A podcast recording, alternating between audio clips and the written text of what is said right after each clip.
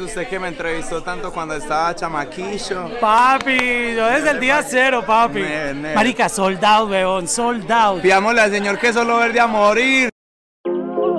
Hello, hello, che- che- checking con Mauro. Voy a hacer un intro rápido para que entiendan un poco el contexto de este podcast. Aquí van a conocer a Fade antes de crear su personaje de Fercho. Este color verde que se ha tomado el mundo, las gafas Oakley con las letras blancas que dicen Fercho, su gorra, su nuevo estilo, todo este personaje que le ha construido. Esta charla fue antes de que él construyera todo ese personaje. Espero la disfruten y van a aprender, inspirarse y entender muchas cosas detrás de Fade, de Fercho. Aquí les va en Check, Con Mauro.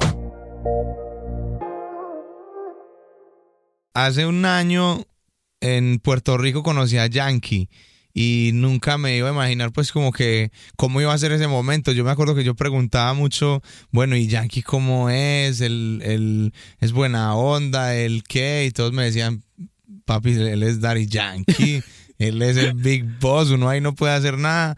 Y hace dos años estuve nominado en los premios ASCAP eh, por una canción que, que estuve como co- coescritor y él estaba en la mesa que estaba al lado mío y yo estaba como que, uy, voy, no voy, voy, no voy, Como voy, fan no enamorado, voy, voy, eh, no queriendo voy. la foto. Me paré, le, le toqué como el hombro y lo fui a saludar y yo, yo, Daddy- yo me sentía extrañísimo diciéndole yo, Daddy Yankee. Y él se volteó y me dijo mi nombre, me dijo que había escuchado mis canciones, me dijo que había escuchado la que tenía con Balvin, que le encantaba mi música. Y eso me dejó a mí como que, yo, este loco. ¿Tú no esperabas que él supiera quién eras? ¿Cómo yo voy a esperar que Ari Yankee supiera quién es Fade? Yo, como que desde ese día, todo artista nuevo que yo veo en Instagram, papi, yo me le aprendo nombre, discografía, tamaño, signo zodiacal, de todo, porque me pareció lo máximo. Fue un gesto muy, muy, muy sencillo que tuvo él y, y me pareció como que, como que me gustó mucho el, el momento de conocer a Ari Yankee porque realmente fue y es un ídolo eh, de, de mi infancia, de cuando recuerdo cuando veía los comerciales de él, cuando gasolina, cuando lo veía uno en los canales internacionales allá en Medellín, o sea, fue brutal ese momento, no lo voy a olvidar jamás. Checking, checking, Checking con Mauro. checking, checking, Checking con Mauro. checking, checking, Checking con Mauro. Checking, checking. Checking con Mauro. Muchas gracias por la invitación, por el espacio, espero que compartamos acá un rato bien agradable a hablar un poquito de lo que está pasando. No hay que ser adivino para decir que eres de Medellín, Colombia, que tienes el collar de arepas, como decimos, sí, bien puesto. señor, más paisa que la arepa, como dicen por ahí. Pero naciste exactamente en Medellín o en algún área cercana. No, nací en Medellín, nací en, en Antioquia, en el Valle de la Burrá, en Buenos Aires. Esa es mi casa. Wow, nací. Buenos Aires. Buen sector, además que tiene un- una historia muy bonita porque hay, hay, hay mucha cultura ahí en Buenos Aires, ¿no? Total, pasan muchas cosas bonitas, mucha, como mucho arte. Ahora últimamente se está prestando como que muchas casas viejas que, que hay ahí las están convirtiendo como en espacios de como culturales donde hacen conciertos de hip hop, de conciertos de rap, conciertos de reggaetón. Buenos Aires se está poniendo muy cool ahora. Vamos a devolvernos en el tiempo, antes de que empezara todo, ¿cómo vivía Faye? ¿Qué estaba en su cabeza Mm. cuando era pequeñito? ¿Escuchabas música? ¿Qué hacías? Escuchaba mucha música todo el tiempo. Yo no veía la hora de llegar del colegio para ver un canal eh, que, o sea, no, no sé cómo lo tenía yo en mi, en mi cable, pero era uno de MTV Jams y ahí veía todo el hip hop que estaba pasando acá en, en Estados Unidos. Escuchaba mucho T-Pain, Trick Daddy, Young Draw, T.I. Yo soy súper fanático de toda esa cultura del hip hop, entonces era como lo mismo que hago ahora. Todavía sigo siendo muy fan de la cultura hip hop pero en esa época estaba en Buenos Aires, un niño jugando como que fútbol en la calle, con otro, pensando en otras cosas. Pero todavía no te estaba llamando la atención trabajar directamente en la 100%, música. ¿O era tu 100%, sueño siempre. 100%. Ayer, de hecho, cuando me iba a acostar, casualmente estaba pensando en eso, porque toda la vida he estado como que el que canta, él. Va a un acto cívico en el colegio, ¿quién va a cantar? Él. Que hay que entregar un trabajo en el colegio y hay que cantar, él. Entonces siempre fue como que algo que, que tenía ahí directa o indirectamente. Me encanta hacer eso. ¿Y eras buen estudiante? ¿O Muy como, bueno. todo- o como todos los artistas, siempre las tareas las dejaban de último y primero hacían lo No, que les yo era muy bueno, pero no estudiaba. Mi papá me decía que, que a mí me iba súper bien en el colegio, pero mi papá me decía como que ah, si usted estudiara, imagínese cómo le iría en el colegio de bien. Pero no era que era perezoso ni que no hacía las tareas, solo que yo, yo hacía como que todo muy rápido. Humildemente un poco más inteligente. Ah, humildemente le metía mucho ahí a la habilidad con el lapicero. Pero es que los papás siempre han querido que uno estudie, que muestre un, un título ahí en, en un papel. Cuando empiezan a ver que tú estás inclinado por algo artístico, se preocupan un poco porque no, no deja de, de preocupar que tu hijo se vaya por el camino que no es. Tú sabes, el mundo artístico puede Total. ser también un, un- un arma de doble filo, puede ser la- el camino a tus sueños, pero también puede destruir tu vida si no sabes moverte bien. Entonces, creo que ellos se preocupan un poco por esa parte. Sí, siempre, siempre. Ellos van a estar ahí para dar consejos, para estar. Menos mal, me tocó como que una casa muy. No sé si la palabra sea, pues como que si la frase sea open mind, pero como que confiaron mucho en mí desde el principio. Mi papá es artista, no cantante, sino artista plástico, es historiador en, de, de arte. Mi mamá es psicóloga y fue profesora toda la vida, entonces creo que Ahí tenías todo el apoyo, el Tenía- psicológico y el artístico. Tenía todo, o sea, si yo digo que no, no tenía apoyos, estaría diciendo una mentira gigante. Ellos son mi, mi apoyo, me motivaron siempre desde el principio como que a, a meterme en, en la música y hacerlo bien, como que agarrarlo como un trabajo, no como, como ahí algo por hacer, sino como que realmente un trabajo, una disciplina y a meterle durísimo. ¿Y cómo empezó eso? Estabas viendo canales de televisión que ponían videos, te ibas inspirando. ¿Cómo empezó todo eso? Fue así, literalmente. Luego por ahí me agarraba las canciones de Eminem y las traducía a español.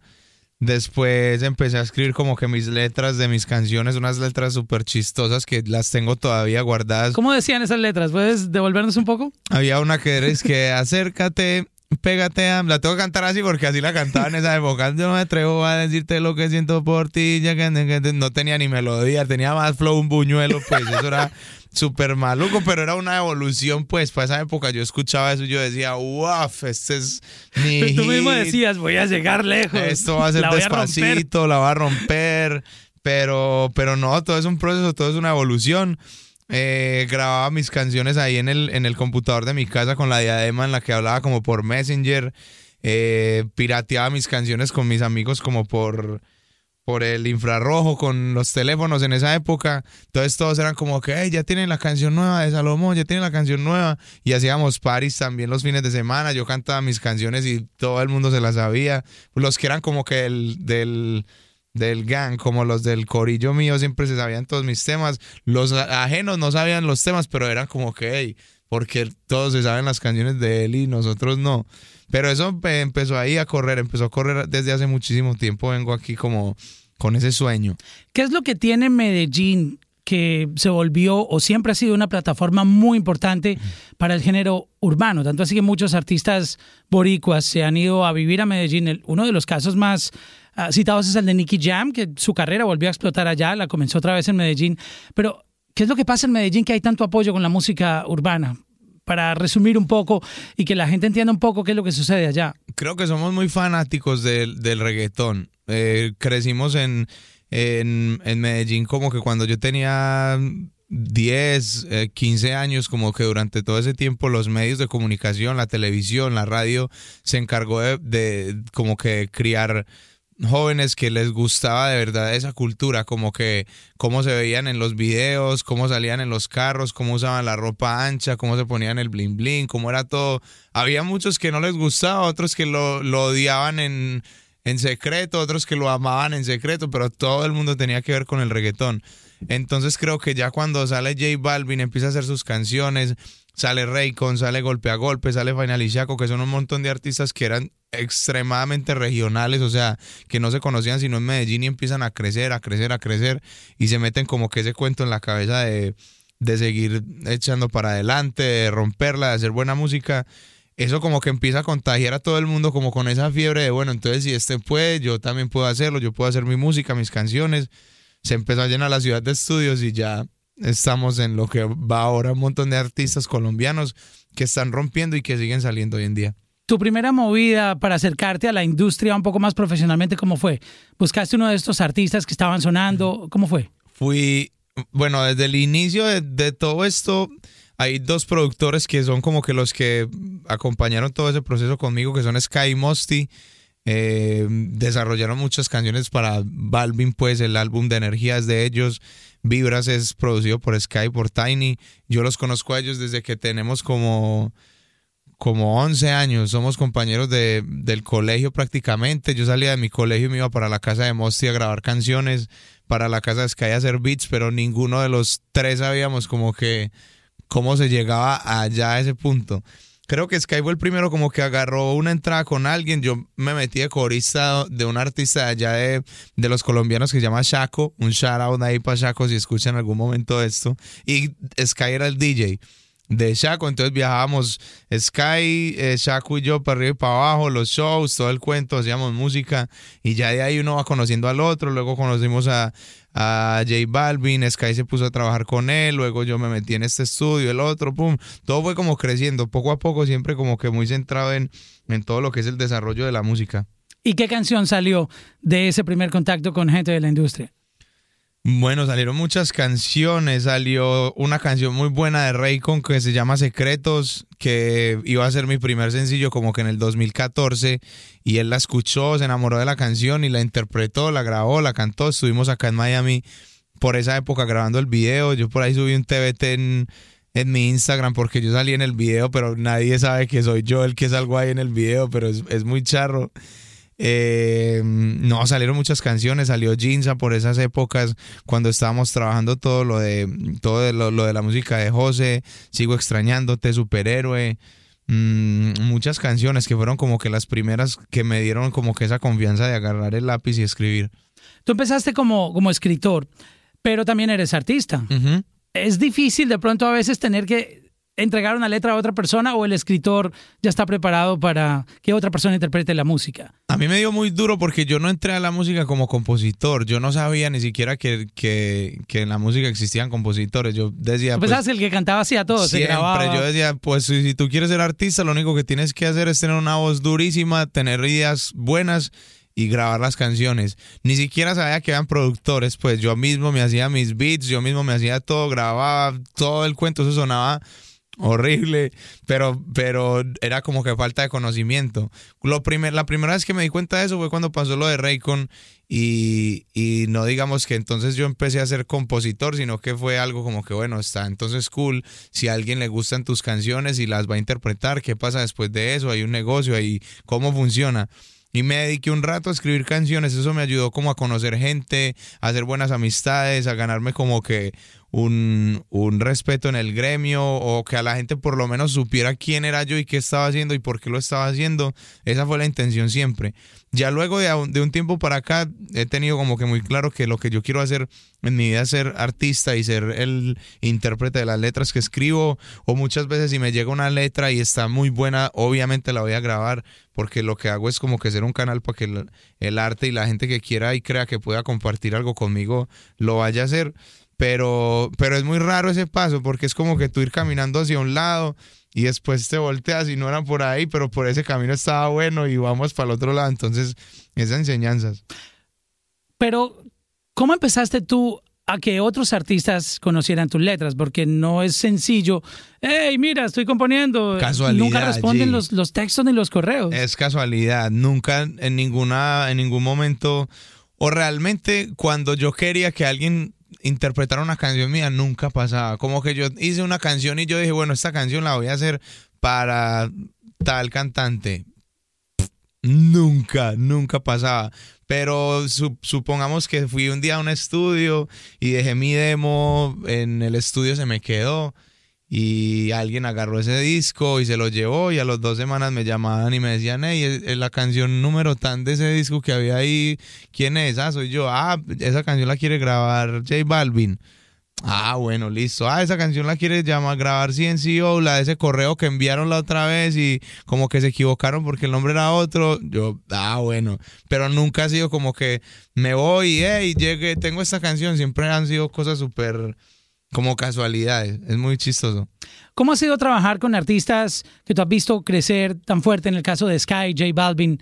Cuéntanos un poco sobre, sobre ese, esa manera de trabajar con ellos. Es brutal, uno aprende mucho porque, porque ellos están haciendo algo súper importante para la música latina. Culturalmente creo que están marcando algo muy grande para las generaciones que están creciendo con la música de ellos. Obviamente yo me incluyo pues porque estoy como que viviendo todo ese movimiento a un lado, pero, pero viviéndolo, pero es, es, es brutal, como que pregunto mucho cuando estoy con ellos, hablo mucho, eh, trato de, de- de aprender porque eso, eso lo que están haciendo ellos es para hombres, eh, toda esa como que esa gran influencia que están logrando tener en el mundo y, y poner al- a los latinos que no es fácil ponerlos en ese punto tan alto para como para el mundo y musicalmente hablando también me parece como un logro gigante de ellos. Entonces siempre aprendo me considero como que muy afortunado de poder estar en ese en esa llave Veo que todavía sigues muy pegado a, a las costumbres y a apoyar a la gente en Buenos Aires, en Medellín.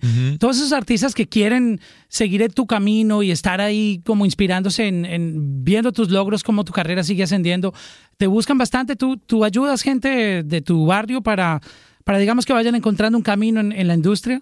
Digamos que en el barrio es un poco más difícil porque no paso tanto tiempo, pero en mis redes sociales siempre llegan muchas preguntas de artistas nuevos o a veces cuando estoy caminando por la calle muchas veces me, me paran artistas nuevos, es como que a pedir un consejo o algo. Y yo siempre les doy el mismo consejo, como que esto es de música, pues porque siempre ellos ponen como que muchas condiciones, que es que necesito esto y si no tengo esto no puedo hacer lo otro y si no tengo lo otro no puedo hacer lo de más allá pero son límites que ellos mismos se ponen y que hasta uno mismo en, cierto punto de su vida pensó así. Y es simplemente hacer buena música, te sea con el celular, sea con el mejor estudio que esté en Los Ángeles o sea en el cuarto de tu casa, pero todo se resume en una buena canción y eso lo tiene que tener todo el mundo súper claro. Nunca hay límites. Nunca. Así no haya dinero, no haya disquera, no haya nada. Yo no tenía ni dinero, no tenía ni disquera, no tenía nada y hacía igual canciones en, en el cuarto de mi casa, escribía mis canciones, me las sonaban en donde fuera, en Radio Medellín, pero estaba feliz haciendo mi trabajo, haciendo música y eso es lo que sigo haciendo todavía todo el tiempo, haciendo música. Hablemos un poco de, de los singles que tienes. Hay mucha música tuya disponible para que la gente pueda explorar toda la versatilidad que tienes. Mira, si voy aquí a, al listado de top songs que aparecen tuyas, ahí, no alcanzaría este podcast para enumerar la cantidad de tracks, pero ha- hay algunos muy interesantes y uno de ellos, ahora nos vamos a enfocar obviamente en tu nuevo lanzamiento, es que raro, que tiene un- una historia muy interesante. No sé si te pasó que seguramente cuando estabas empezando tu carrera, ah, algunas chicas de pronto no, como decimos en mi país, en Colombia, no, no te paraban muchas bolas y luego, oh, oh, el tipo ya es famoso, ya está. ¿Eso Yo- pasó? ¿O- Yo digo que eso apenas me va a pasar, porque digo que mi carrera como artista apenas está empezando. eh, siempre cada canción es como que se siente como que la primera y con esta es una sensación muy particular. Entonces yo creo que esa canción en algún momento la va a tener que dedicar, la va a cantar, pero simplemente cuando la hicimos y la creamos e- era una temática muy buena y que en cierto aspecto quizás la, la vivió J Balvin porque a ese loco le tocó tocar muchas puertas y mucha gente le dijo que no y a pesar de eso mira lo que está haciendo ahora. Entonces, la magia o el secreto de esa canción fue esa. Él, la agarró muy, la sintió mucho. Cuando se la enseñamos, eh, la tocamos una vez en un cumpleaños de un amigo y él se enamoró y la tocaba otra vez. Y pongan otra vez la de qué raro, pongan otra vez la de qué raro. Me la pidió al otro día. Me acuerdo que él subió historias a su Instagram cantando la canción y yo era como que, hey, G, Le tocó el corazón. te tocó el corazón, entonces que me- se va a montar en ese coro, cómo es la vuelta, pero creo que es una historia muy particular que le pasa a todo el mundo, no solo le pasó a él, me puede pasar a mí, me pasó a mí, a ti, al que sea, porque no es solamente como que una historia de los cantantes, eso le pasa al que cambió el carro, entonces ya sí la- las niñas sí le están poniendo cuidado. Ahora, ahora sí se ve bonito el tipo. Exacto, o la niña que se metió seis meses al gimnasio y ya salió como una reina y el que no quiso salir con ella ahora sí le está llamando. Eso le pasa a todo el mundo, como que cuando se ponen más caro, Cupido les hace disparos. Mira que este es un punto importante que mucha gente que en la industria quiere estar trabajando creen que los features o que las colabor- colaboraciones se dan porque simplemente se tienen contactos. Cre- creen que simplemente es, oh, porque tú conoces a este artista, eh, entonces tú puedes hacer que grabemos. Pero mira que es simplemente que la canción le conectó al corazón o le llegó al artista y quiso grabarla. Es, Total. es orgánico. Total, eso, eso es muy difícil hacerlo como que no sea orgánico, porque si no, no va a haber como que apoyo, no va a haber credibilidad en la canción. Es más lindo cuando pasan ese tipo de cosas, como que hay la confianza de, hey, métele o hey, no, quítale esta parte o haz esto, haz lo otro, que realmente sea por la canción, no sea como por nada más. Al final del día, lo que va a estar todo el tiempo es la canción. Y ahí volvemos al punto que tú mencionabas al principio y es buena música. Exacto. Siempre, siempre va a pasar algo con, con buena música. Ese es el resumen. La buena música no tiene época, no tiene fecha de vencimiento. La buena música va a ser buena música hoy y en 20 años. Entonces hay que hacer buena música. ¿Tú alguna vez en, en tu carrera te has sentado a pensar, bueno, yo cómo puedo sonar diferente o cómo puedo yo proponer? Porque cuando uno empieza a escuchar tus sonidos, siente un estilo, no, no siente como una copia de, aunque todo en la música está inventado, Los mejores artistas. Ah, pero hay, hay una diferencia, hay una diferencia en tu, en tu sonido y es que no, no se oye copiado de alguien, sino que tienes un sello propio. ¿Cómo tú encontraste eso? Eh, ¿Te sentaste a planificar cómo enfocabas tu sonido o cómo se encuentra eso? Yo lo veo encontrando como a través de las canciones. Creo que me, me, me ha como que afrontado, no sé, a mil canciones en lo que llevo como que de mi vida haciendo música. Tengo muchas canciones que yo necesariamente no saco todas las canciones que escribo, todas las canciones que produzco, todas las canciones que hago, pero ya tengo una idea de cómo me gusta a mí o qué es lo que mi oído se siente familiar escuchando. Y nunca me gusta como que seguir una corriente que porque es que están ahorita saliendo esto y todo el mundo está feliz con esto, entonces vamos a, sacar eso. De hecho, la canción que lancé ahorita, la última, sí que me es un danzal, pero un danzal jamaiquino, pues un danzal caribeño, una canción. Y eso no está pasando en- en nada por ahora, pero simplemente la canción me encanta y tiene una energía bacana y salió y a eso hace como que tenga ese toque diferente, pero lo que la hace diferente es simplemente que no hay nada sonando como que así en ese, en esa, en ese, en ese espacio. Entonces, me gusta eso, me gusta proponer, me gusta que la gente se sienta fresca, me gusta inventar, me gusta, bueno, entonces, ¿por qué esa estructura no la ponemos así o por qué la canción no la terminamos de esta manera? Y, uy, eso no es muy raro, pues sí es raro, pero entrada más raro que yo, no sé quién habrá por ahí, pero me gusta, me gusta proponer, me gusta hacer cosas que no hayan escuchado, meterle cosas buenas, arte, arte. De sígueme siempre se queda el coro. Sígueme, sígueme. Siempre lo mantiene uno en la cabeza. ¿Cuál fue la primera parte que tú sacaste de esa canción? ¿El, coro? inicio. El inicio. inicio, eh, la canción la escribí con Sky. Eh, fue muy interesante porque cuando empezamos a escribir la canción solamente empezamos con las, las marimbas del inicio y ahí escribimos el 60% de la canción. Fue como que nos sentamos, empezamos a pensar en una idea de una canción sobre una mujer que se quiere ajuiciar con uno. Que porque todas las canciones son como que uno se quiere ajuiciar con una mujer, también hay mujeres que le dicen a uno, hey, yo quiero estar bien con usted, que obviamente uno es el que dice eso, pero lo quisimos poner como que de una manera jocosa particular y por eso uno le dice como que listo, se quiere ajuiciar, entonces... O sea, en este, en este caso, el tipo estaba súper juicioso, enfocado. Uno es un tipo juicioso, que uno está haciendo su, su business, uno está tranquilo, conoce a una mujer, uno está igual en su, en su, en su ruta y ella está ahí, uno no sabe qué pre- pasado, presente o futuro va a tener, pero la letra lo dice todo, ¿qué vamos a hacer si nos tenemos ganas? Tú quieres estar caliente en la mañana, ya no estás para regalártele a nadie. Es como que una buena conversación con una mujer. ¿Un artista está listo para eso o no hay mucho tiempo para el amor con tantos viajes? Claro, uno siempre está abierto para el amor. Eso es lo más bacano que tiene el mundo. El amor es, es muy chévere, abiertísimo a eso. El que no tenga tiempo, pues es porque no quiere. Pero el que tenga tiempo es porque quiere. Pero imagínate, llegar a muchos lugares, ver tantas mujeres bonitas, la tentación.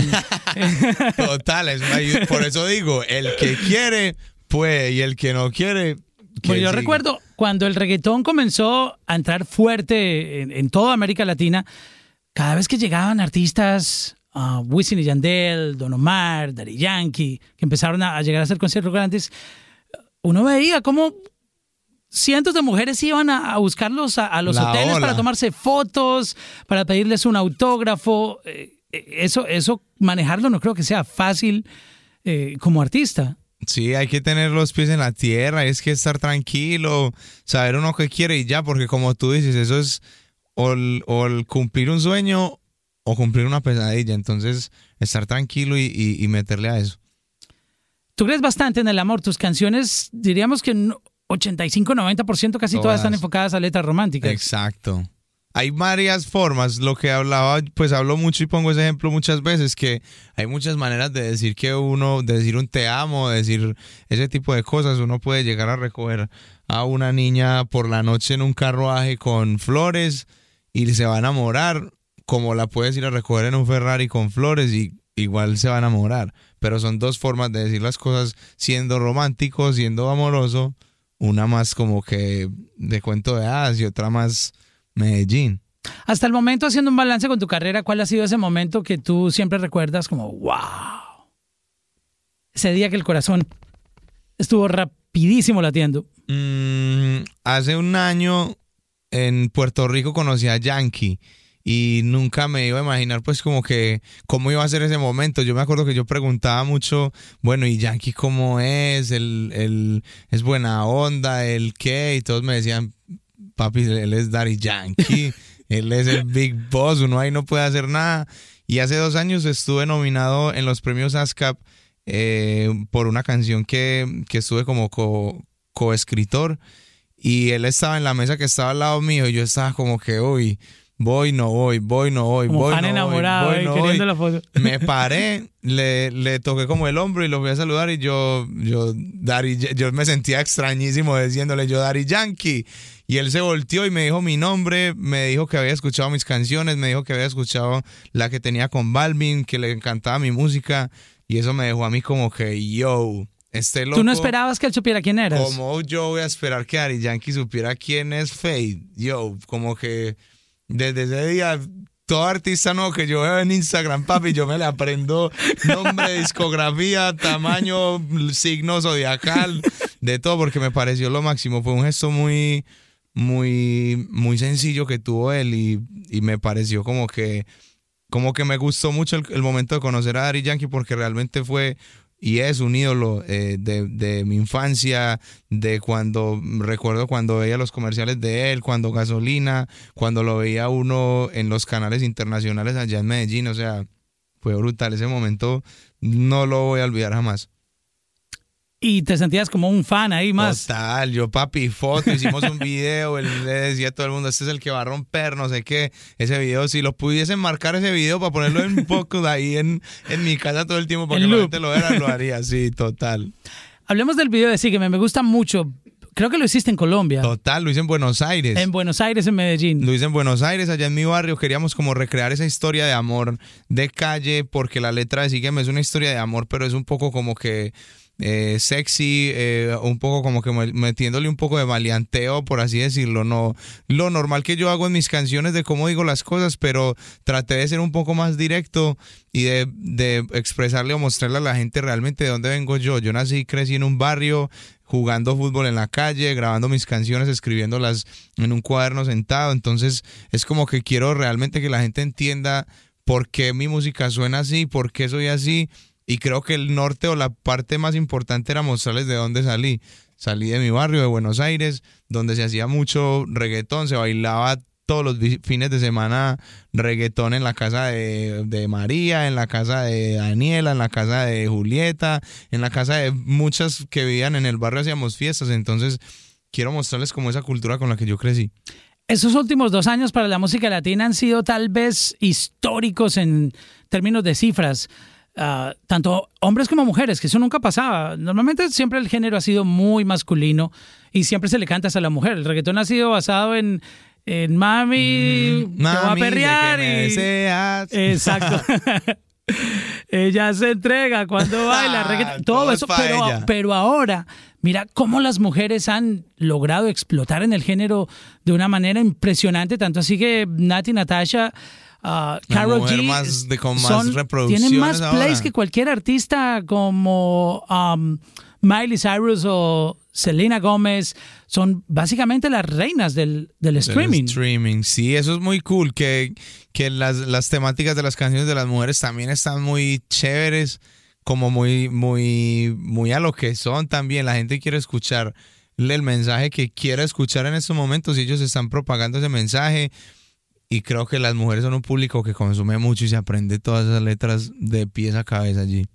Pero siempre eran las fanáticas del reggaetón. Ahora nos volvimos los hombres fanáticos de las mujeres del reggaetón. Ajá. Ahora seguimos a Anita, Carol G, Becky G. Hay un montón de artistas que, que la están rompiendo durísimo. ¿Tú has colaborado con, con- con algunas mujeres del género? ¿Puedes contarnos esa experiencia? Tengo una canción con Gracie. Gracie es una artista colombiana. Esa sí que la va a romper duro. Ella la va a romper durísimo, tiene muchísimo talento, eh, la conozco desde hace bastante tiempo y, y me parece una persona muy especial, eh, un carisma, es talentosísima, comparte una canción conmigo que se llama Perfecta, que fue una canción que quisimos escribir como para para echarle un como que un piropo a las mujeres de una manera cool, diciéndole que son perfectas cuando salen por la noche, diciéndoles que son perfectas.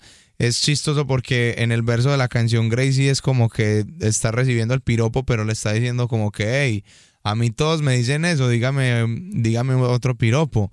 Entonces es, particular. Me uní pues ahí como que a todo ese movimiento que estaba de hombre y mujer eh, sacando canciones y de todo como que como que ese auge que tienen las mujeres en la música latina ahora y me sentí muy chévere. Por ahí también tengo algo con Anita que escribí para ella. Estuve en ya hace, bueno, no un año, estuve en enero con ella en Brasil.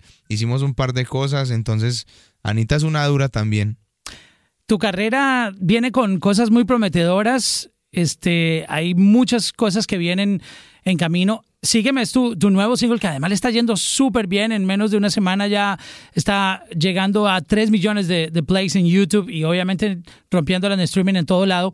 Ah, ¿Qué cosas tienes planeado para el próximo año? Hay más colaboraciones que, que vienen en camino, que está muy de moda. Además, ahora el teamwork en, Total, en- en la sí, música. viene es eso, viene es como que aprovechar esa bola caliente y empezar a lanzar un montón de canciones que tengo guardadas, estoy haciendo videos a lo loco, Eh, viene una canción como que R&B Trap que se llama Buena Mala, que es como un sello que yo tengo siempre haciendo como que ese trap porque no soy trapero, pues, pero me encanta el 808, soy fanático al como que ese vibe del, del trap, pero entonces estoy como que desarrollándolo como que a mi estilo, como haría Fade un, un, un trap o un tipo de canciones de esas. Viene el remix de Sígueme por ahí con un artista panameño que se llama Sech. El remix de nuestra canción, que es una canción que lancé ahora en, en julio con Darkiel y con Sech también. Viene es mucha música, un montón. Tengo guardadas muchas canciones que les voy a ir soltando. ¿Cómo tú vas grabando en el camino? Hoy en día está muy de moda producir en un hotel. Ah, muchas canciones salen de voice notes en, en el teléfono. ¿Tú tienes algún método? Todo. ¿Cargas con algún mi equipo, estudio para micrófono? arriba y para abajo con una maletica pequeña que yo le llamo DF Beats, que es como mi nombre al revés. DF es Fade al revés, entonces ya ellos saben que me preguntan, ah, traiste a DF Beats. Y ahí tengo el estudio, tengo todo, grabo canciones todo el tiempo.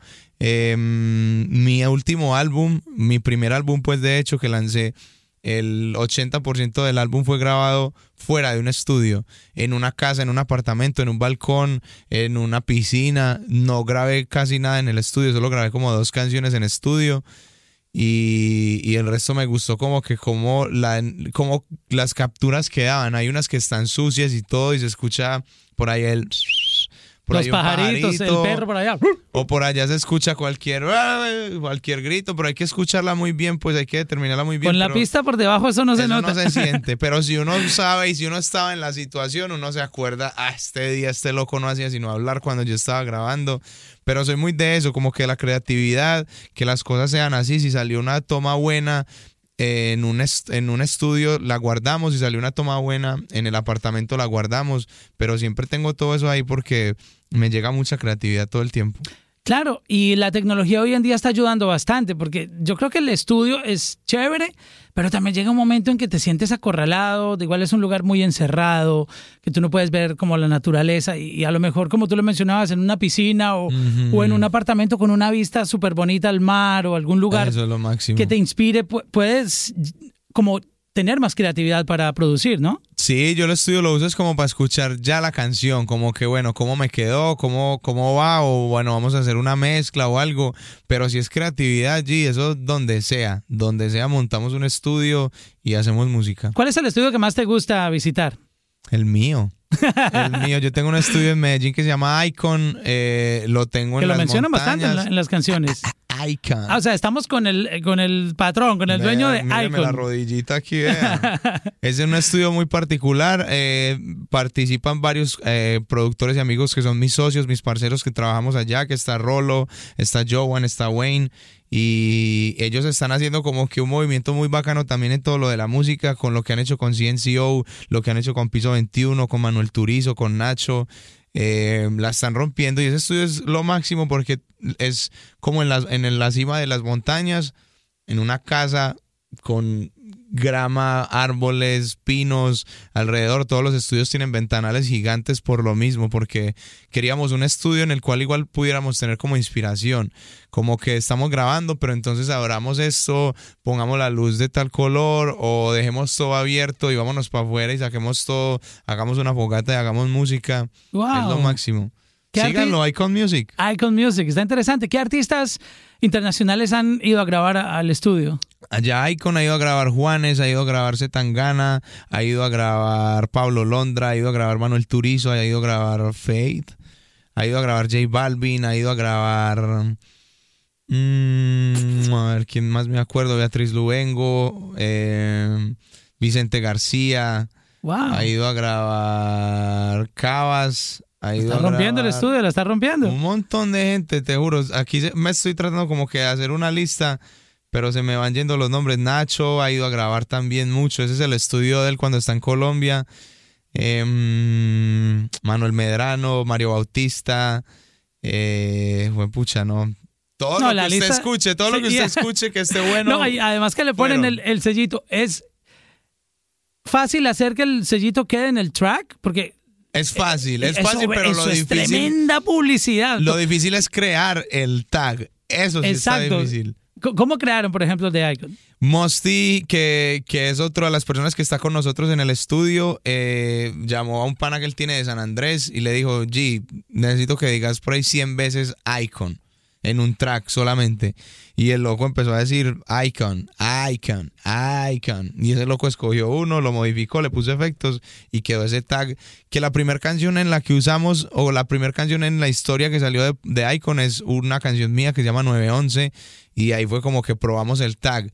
Y todo el mundo dijo como que, hey, ¿eso del inicio qué es? Nosotros les dijimos, esperen que eso es una canción, eso no es una canción, eso no es nada, eso es el tag del estudio. Y de ahí para adelante hay un montón de canciones que Y lo todo tienen. mundo, yo quiero grabar ahí. Ajá, en ese yo estudio quiero, que mencionan ahí. llegan y lo primero que dicen, y le van a poner el icon, ¿cierto? Nosotros, bueno, eso tiene un costo de... Increíble. Ese, un fragmento de un audio que dura menos de un segundo, el nivel que le puede dar a un track. Total, Es como que le pone el sello de calidad del, Ya del sabe de dónde viene, entonces la gente lo, lo agarra muy bien. Exacto. Faith, muchas gracias por estar con nosotros. Este nuevo single está buenísimo. Gracias. Eh, hay que darle play muchas veces. Yo lo, lo escucho muy seguido porque me gusta, se me queda en la cabeza. Yo la escuché sígueme. antes de que saliera allí, te juro que yo pasé por ahí un mes entero escuchando la- las 24 horas del día. Me encanta esa canción. No llega un momento en que tu familia o alguien que esté cerca, ey, Cero. Ya. Yo soy el que me digo a mí mismo como que, hey, bueno, la última, pero La- ya. la última. Yo siempre antes de acostarme la pongo. Ayer llegué y la escuché todo el día cuando estábamos haciendo medios, pero me fui a, a cepillar los dientes y yo pongo así que otra vez que eso, esa es mi canción. Es bueno, en el carro con audífonos. A toda hora, toda hora. Tremenda historia, inspiradora para muchos otros artistas. Gracias, G. Nunca se detengan, manténganse luchando fuerte por su carrera. Bueno, tú mismo dales el consejo que yo no. Sí, que nunca no paren, tengo no, se ningún problema es lo suficientemente grande como para hacerlos detener y, y- y dejar que la creatividad siga fluyendo y que es un negocio netamente de música. El que haga la mejor música es el que va a romper más. Check-in, check-in, Checking con Mauro. check-in, check-in, Checking con Mauro. check-in, check-in, Checking con Mauro. Check-in, check-in. Checking con Mauro.